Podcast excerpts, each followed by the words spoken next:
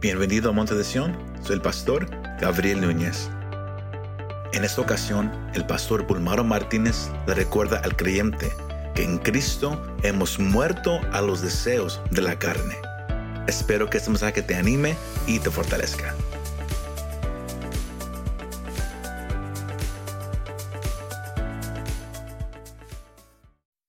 Dice Mateo 24, 3.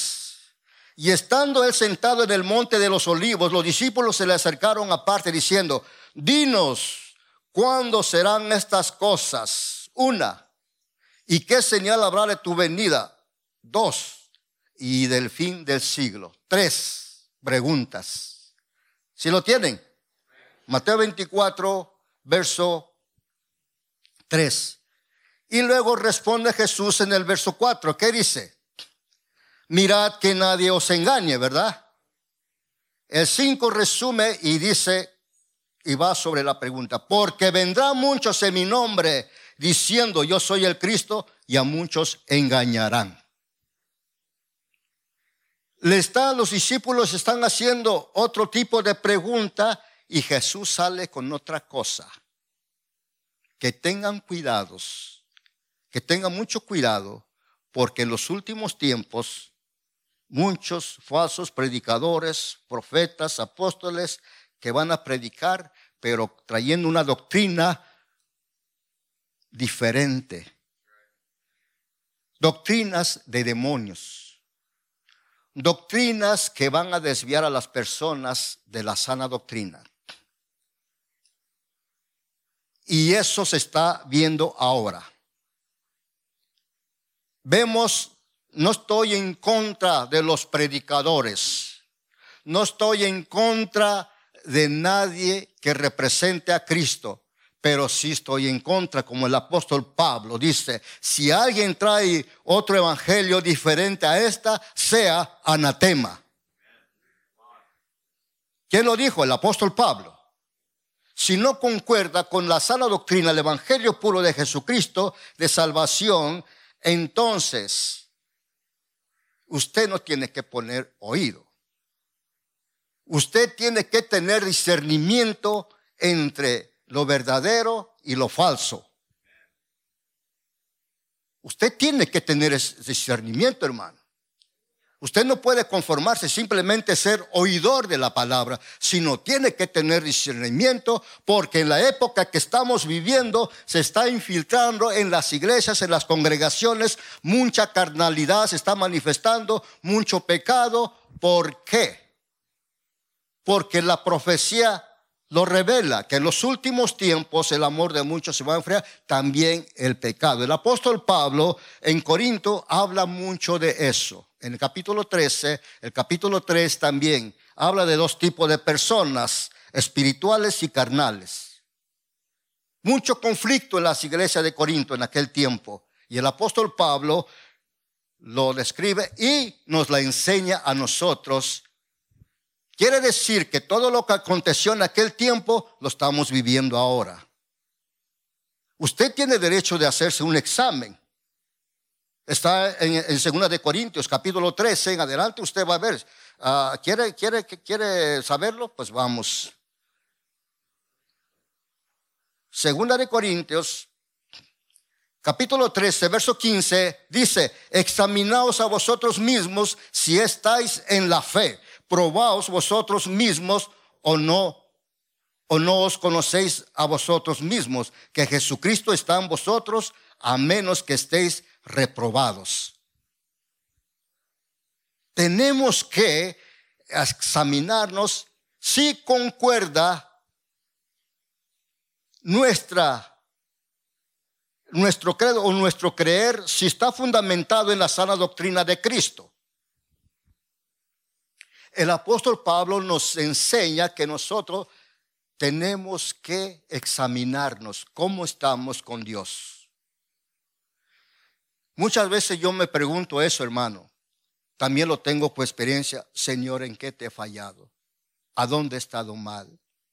Y voy a la palabra de Dios y cuando dice, examinaos, también en la Santa Cena dice, pruébese cada, pruébese, eh, cada uno su condición espiritual para participar, participar la mesa del Señor. Qué bonito cuando Dios nos exhorta, nos habla para que nosotros podamos examinar nuestra condición espiritual. ¿Por qué, hermano? Porque Dios no quiere, como dice el apóstol Pedro, no quiere que nadie se pierda, sino, que todos procedamos al arrepentimiento, sí o no para poder entrar al reino de Dios. Él no quiere que nadie se pierda. Por eso habla, hay mucha gente que no le gusta que le digan la verdad. Hay mucha gente que no le gusta que le hablen del infierno. Si usted lee el Antiguo Testamento y las epístolas que están en el Nuevo Testamento, casi no habla del infierno, pero si usted ve los cuatro evangelios, se va a dar cuenta que quien, habló más del infierno se llama Jesús. Jesucristo habló mucho del infierno. Y muchas veces, ay, es que más del infierno se la pasa el hermano. Claro que sí. Si no hablamos del infierno, entonces ¿cómo nos vamos a dar cuenta de nuestro estado espiritual y poder discernir y saber realmente cómo estamos delante de Dios. Ahora, quiero hablar un poco lo que, lo que, se está, lo que está pasando en las congregaciones. ¿Me acompañan, por favor? Vamos a Romanos capítulo 6. Quisiera hacer un poco énfasis lo que el apóstol Pablo Mire, hermano, me gusta mucho, no sé si a usted le gusta, a mí me gusta leer Romanos y, y Corintios. Me enseña mucho de nuestro carácter como seres humanos, porque nosotros tenemos mucha tendencia, mucha inclinación a la carne. Somos manipulados por la carne. Y el apóstol Pablo habla de eso. Muchas veces nos inclinamos a las cosas incorrectas. Como dijo el apóstol Pablo, lo que, lo que no quiero hacer, eso es lo que hago. A veces, ¿verdad? Nos inclinamos como que la mano quiere agarrar algo que no le pertenece, pero ahí va la mano.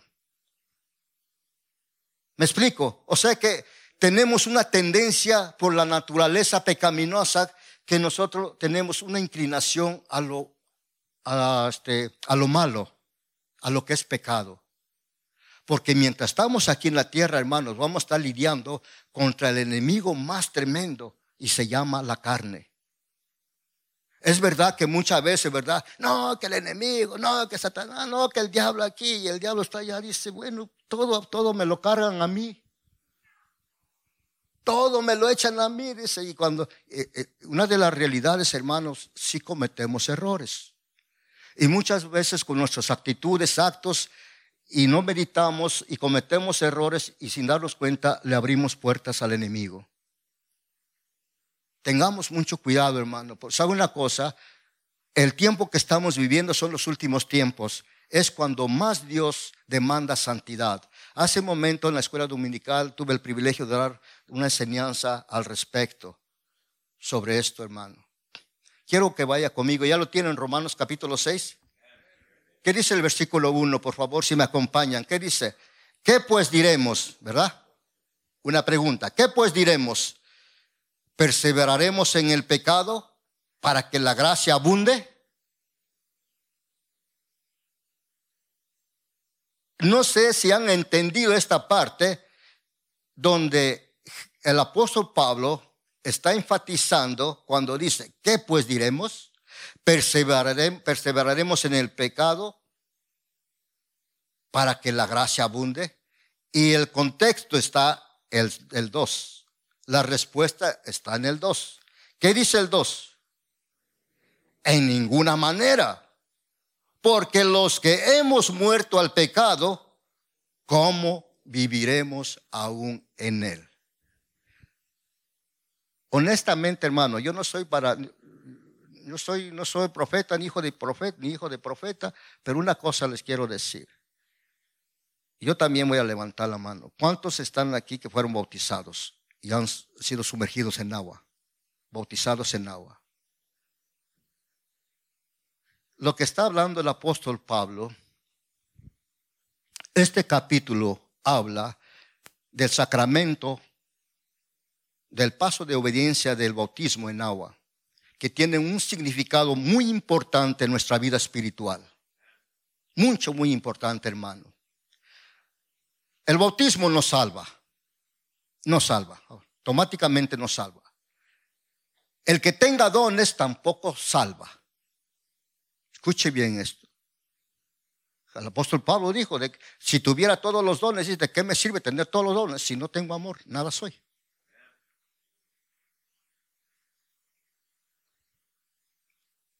El, el significado del bautismo en agua significa que una vez que nosotros aceptamos a Jesús, pero tomamos la decisión, ¿verdad? De ser bautizado como un paso de obediencia, pero que significa que usted y Cristo, simbólicamente Jesús murió, fue sepultado y al tercer día resucitó, pueblo, resucitó. Y usted cuando el día que lo bauticen, ¿verdad? Simbólicamente ante Dios se pone contento. Jesús en esa obediencia, usted muere para Cristo. Pero ahí se queda el pecado. Usted muere para Cristo. Lo sepultan emersión. Y cuando lo sacan a la superficie, usted simbólicamente, como Cristo resucitó y vive por la eternidad, usted también va a vivir por la eternidad. Pero una cosa, si usted entonces ya fue muerto al pecado, vamos a seguir leyendo, que es lo que nos dice el apóstol Pablo. ¿O no sabéis que todos los que hemos sido bautizados en Cristo Jesús hemos sido bautizados en su muerte, o sea, sepultados? Porque somos sepultados, viene el contexto, porque somos sepultados juntamente con Él para muerte por el bautismo, a fin de que como Cristo resucitó de los muertos por la gloria del Padre, así también nosotros andemos en vida nueva. Ok, murió, fue sepultado, resucitó, ahora su nuevo caminar, ¿cómo es? Una nueva criatura, según la de Corintios 5 y 17. Todas las cosas viejas ya pasaron, quedaron atrás. Todo lo que practicamos, lo que vivimos, ahora todas son hechas. ¿Somos quién? Nuevas criaturas. Ahora, si somos nuevas criaturas y ya morimos, ya fuimos sepultados con Jesús, nacimos de nuevo, resucitamos para vivir una vida nueva, un ser nuevo entonces automáticamente nosotros los creyentes cristianos que, como, dimos ese paso de obediencia, ahora nos toca vivir esa vida de santidad. Santidad, la palabra santidad, no significa que una persona traiga esa cosita redonda aquí, ¿verdad? Muy santito. No, en el mundo en el que estábamos, ¿verdad? Así lo tenían esos monitos allá con esa cosita, ¿verdad? Hasta chistoso se ven. Bien, la santidad, hermanos, significa separación. Separación. O sea, separarse del mundo de pecado. Usted ya no puede hacer lo que hacía antes. Una mentirita piadosa. ¿Cuál mentirita piadosa? La Biblia dice que los mentirosos no entran, no heredan el reino de Dios cualquier conducta característica del viejo hombre ya no se puede manifestar porque nosotros tenemos que andar en vida nueva. ¿Para qué? Para que nosotros podamos estar preparados en el momento cuando Jesús toque la trompeta, se oiga y seamos levantados o si no nos llame antes. Pero tenemos que estar preparados. El apóstol Pedro habla en, primera de Pedro capítulo 1, verso 13 en adelante, dice, sed santo porque yo soy santo. Dios quiere que nos apartemos del mundo de pecado, que no practiquemos las cosas que hacíamos antes. Una de las cosas que nos cuesta desligarse de nosotros, hermanos, es una característica muy mundana que se manifiesta en, en la persona, que es, es la carne, el carácter de enojo. Cualquier cosita nos enojamos. Cualquier cosita. Y se sale el animalón ese que está escondido ahí de repente. Ay, si no, fue, si no fuera porque anoche oré, si no, mira, te rajo esto en la cabeza.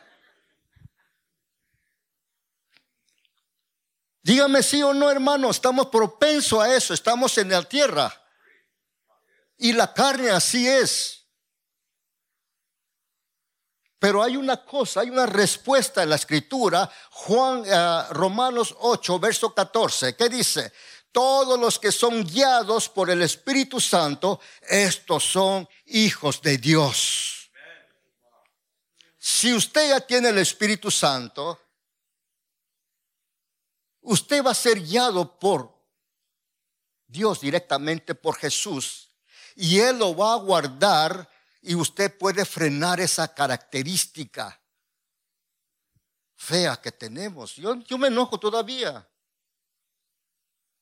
No le digo que yo fui violento y todo eso.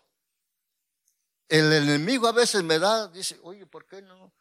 Todavía le das una zancada ahí a Honorina. Pero sabe una cosa, hermano, nosotros tenemos que ser más sabios que Él. ¿Sabe por qué? Porque usted no es cualquier persona, usted tiene la mente de Cristo y su pensamiento no va a coincidir con el pensamiento humano que teníamos antes. Antes. Usted tiene que tener características de Jesucristo. ¿Qué dijo Jesús? Aprendan de mí, dice que soy manso y humilde, pero de corazón, no de labios. Ese rato les dije, ¿verdad? Que muchos ah, nosotros los papás o las mamás tienden, tienden a esa, esa como si fuera tradición, ¿verdad? Dice, ay, mi, mi niño es muy bueno, mi niño qué lindo es. No, si viera al niño allá afuera. Mm. Un niño, hermanos, tenga mucho cuidado, porque los niños no lo va a tener siempre en la casa, van a la escuela, sí o no. Y desgraciadamente tienen que eh, relacionarse con niños que no son hijos de creyentes. Y los niños saben hablar muy... Una vez vi unos niños y dije, yo me quedé sorprendido, hermano, de veras. Realmente, ¿a usted no le ha pasado escuchar una mujer que diga vulgaridades, palabras fuertes? Yo creo que sí, ¿verdad? Porque en la calle se oye. La otra vez estaba, este, me, eh, me, topé con una, no me topé, sino que pasé junto a una persona, pero se volteó y estaba regañando al niño pero con unas palabras bien feas al niño. ¿Y eso es corrección? Sí es corrección, pero del mundo, del diablo. Porque le está diciendo al niño unas cosas desagradables, sucias. ¿Y qué cree al rato va a cambiar de cara la señora? Ay, mi niño lindo, bonito. ¿Y qué le, qué le estaba diciendo hace momento? Porque ese es el mundo de pecado, hermano, donde Dios nos sacó. ¿Cómo nosotros vamos a volver a pecar si ya morimos juntamente con Cristo? Ya sepultamos el hombre pecador. Ya ahora somos nueva criatura. Entonces andemos en santidad porque eso le agrada a Dios.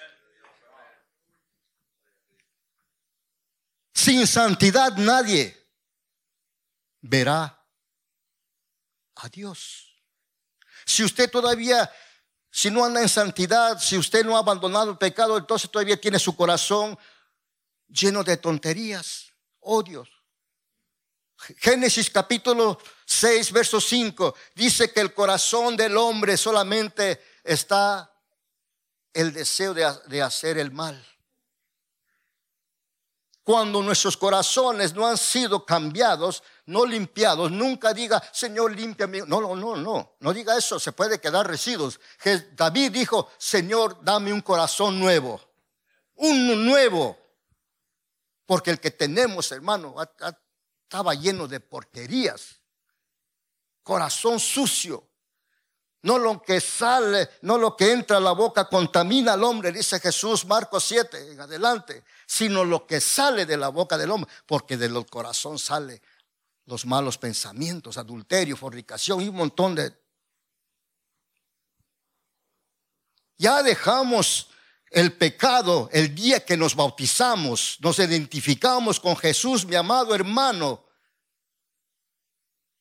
Ya abandonamos el pecado, ya quedó allá sepultado. Usted es nueva criatura. Usted nació del Espíritu. Lo que es nacido de la carne, carne es, dijo Jesús a Nicodemo. Nicodemo, es necesario que tú nazcas de nuevo. Un hombre preparadísimo, rabino, maestro de la ley, Nicodemo. No era cualquier cosa ese hombre.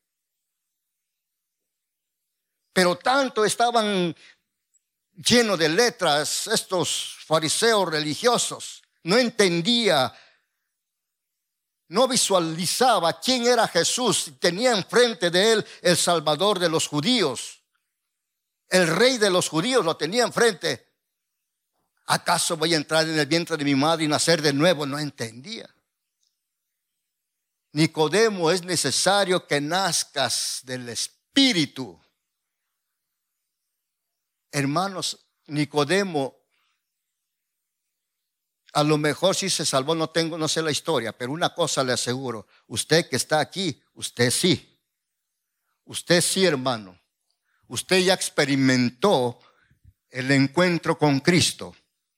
Y sabe una cosa, cuando nosotros tenemos un encuentro con Cristo, yo tuve un encuentro con Cristo tirado en la calle y cambió mi vida. Y usted está aquí porque usted tuvo un encuentro con Cristo y su vida está cambiando y seguirá cambiando y lo seguirá preparando para que usted y yo estemos delante de la presencia de Dios un día. Pero Él dice, deja el pecado ya a un lado, ahora vive, vive una vida que me agrade. ¿A quién le vamos a agradar, hermano? Mundanamente en la tierra, yo amo a mi esposa. Y, te, y quiero agradarle como esposo. Pero, pero hay algo más. Yo quiero agradar a Dios mucho más. Porque primero está Dios, después está mi familia. No voy a poner mi familia primero que Dios, ¿sí o no? Primero está Dios, hermano. Quiero mucho a mi familia, a mis hijos, pero primero está Dios. El que ama padre, hijos, hermano, más que a mí, no es digno de ser mi discípulo, dijo Jesús. Oh, hermano, ya morimos, ya fuimos sepultados con Jesús. Ahora tenemos una vida por delante para servir y amar a nuestro Señor. Cristo es, déjeme continuar, Cristo es lo máximo para nuestra vida, hermano. ¿De qué manera Jesucristo vino a su vida, hermanos, hermanas? ¿Cómo la rescató Dios? Usted tiene su propio testimonio. Cada quien tiene un testimonio.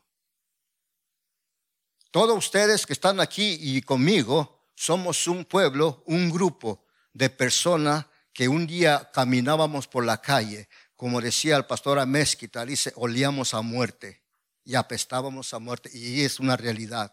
Estábamos muertos, ambulantes allá afuera, hermano.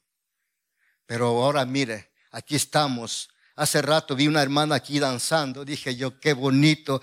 Y Jesús dijo, y conoceréis la verdad y la verdad os hará libres. Conocimos la verdad, la verdad y fuimos libres. Si el Hijo os libertare, seréis verdaderamente libres. Y nosotros ya hemos sido libres para poder danzar, brincar como, como becerro de la manada, dice la Biblia. ¿Sí o no? Y hace un momento en, esa, en, en esas alabanzas estaban todos alegres, ¿verdad? Aunque unos nomás movían la cadera, pero estaban alegres. Es que nosotros no podemos detener. Mira David, el rey David se despojó de sus ropas reales. Y ahí andaba, ahí se inventaron los pañales, ahí andaba con unos pañales bailando, ¿verdad? Danzando en la presencia de Dios.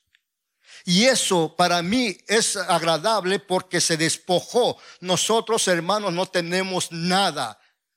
Nosotros tenemos que despojarnos de todo, de todo y demostrarnos tal como somos delante de Dios. Cuando usted, yo también vi unos hermanos, yo estuve observando allá atrás, porque todo se ve allá atrás. Vi unos hermanos en la alabanza que estaban ahí postrados, hermanos. ¿Sabe una cosa? A mí, a, mí me gusta eso, hermano. Lamentablemente muchos han, este, hay muchos robocaps en la iglesia, no pueden doblar las rodillas.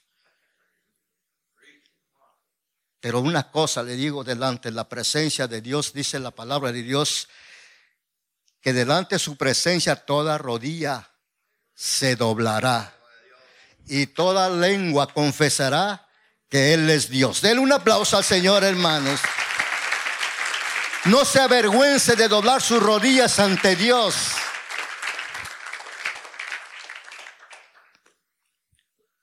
Qué lindo es servir a nuestro Dios, hermano experimentado yo el milagro más grande de Dios, de Jesucristo. Tengo a mi esposa que canta, aunque la manera que lo hace, hermano, lo hace con amor, pero lo hace para Dios. De una manera, cada uno de nosotros tenemos que demostrar agradecimiento al Señor, hermano. No se detenga, no le dé vergüenza. Delante de Dios lo que quiere es un corazón agradecido, un corazón contrito y humillado. Dice, no despreciaré yo. Qué lindo cuando usted expresa su amor, su agradecimiento y cuando derrama su corazón, hermano, empieza a llorar. Oh, viene el Señor, le dice, mi hija, aquí estoy yo. Viene el consolador, hermano, y cómo nos consuela.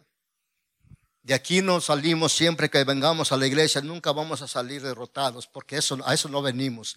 Nosotros salimos siempre de este lugar, todos fortalecidos, hermanos, llenos de la presencia de Dios. ¿Por qué?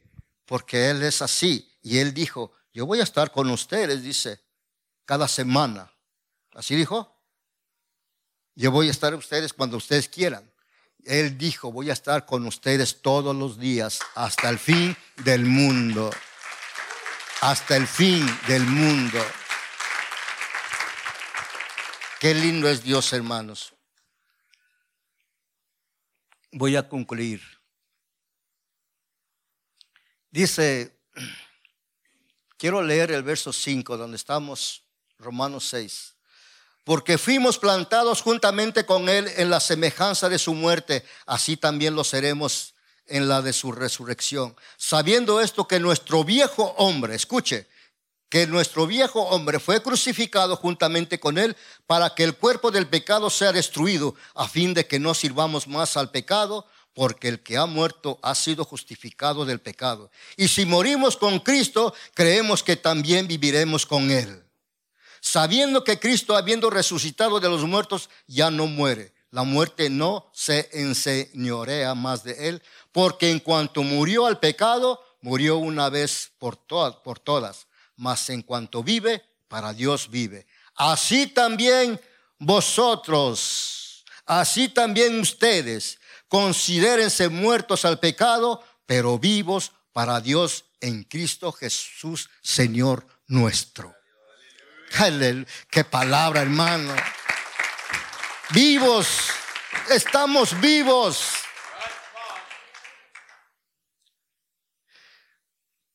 Dios de veras, de veras que lindo es Dios, hermanos. Yo no sé si usted siente lo que yo siento cuando leo la palabra de Dios. Tan real es que la palabra es vida, hermano.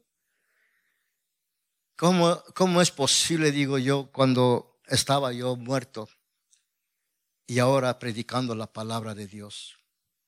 Yo no tuve academia, hermanos. Yo no tuve escuela. No más lo que pude leer, aprendí. Pero una cosa, ¿sabe?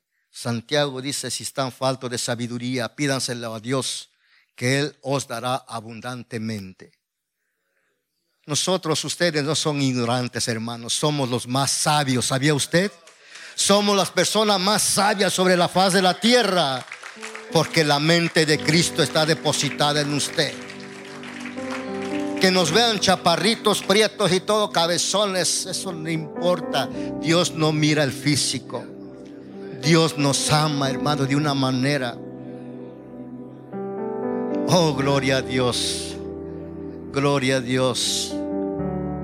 Gloria a Dios. Bendito sea el Señor. Dice Dios, dice Jesús en Apocalipsis capítulo 21. Quiero leérselo, hermanos.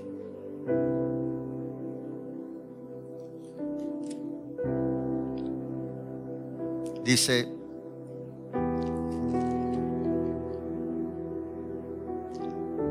dice, mire, Cristo ya viene pronto. Cuide mucho su santidad, cuide mucho su vida espiritual, hermanos.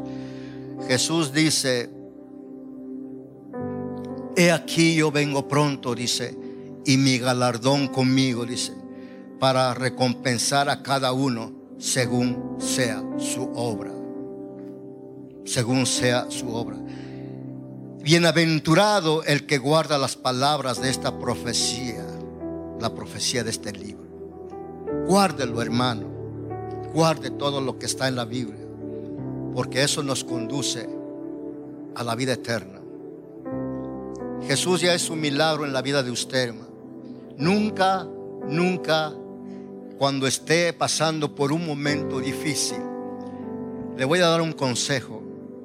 Cuando está pasando el momento más difícil, es cuando usted tiene que estar más alegre que nunca. Porque usted no sabe que Dios está permitiendo que pase cierto momento difícil para después levantarlo, mire. Y Dios se va a glorificar en usted. Que usted demuestre una conducta de madurez, decirle, Señor, gracias, porque sé que tú estás conmigo.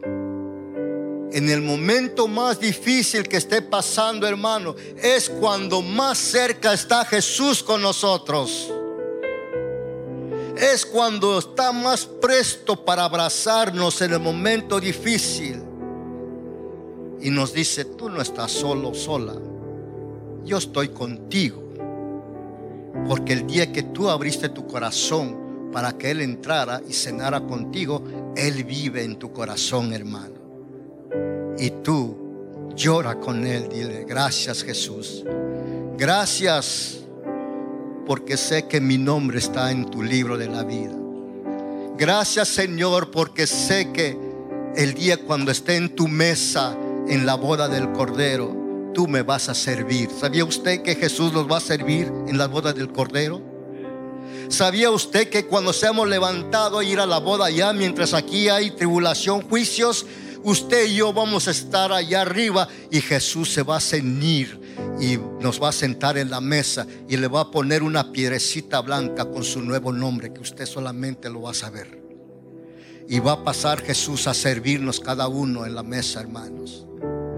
Qué privilegio más grande que usted esté sentado en la mesa allá en el cielo y que el novio la atienda. Gloria a Dios. Muchas gracias por escuchar este mensaje. Si te gustó este mensaje y te gustaría ayudar a apoyar nuestro ministerio, compártelo con tus amigos y familiares. Para conocer más de lo que Dios está haciendo aquí en Monte de visítanos montedesion.com. Gracias y nos vemos la próxima vez.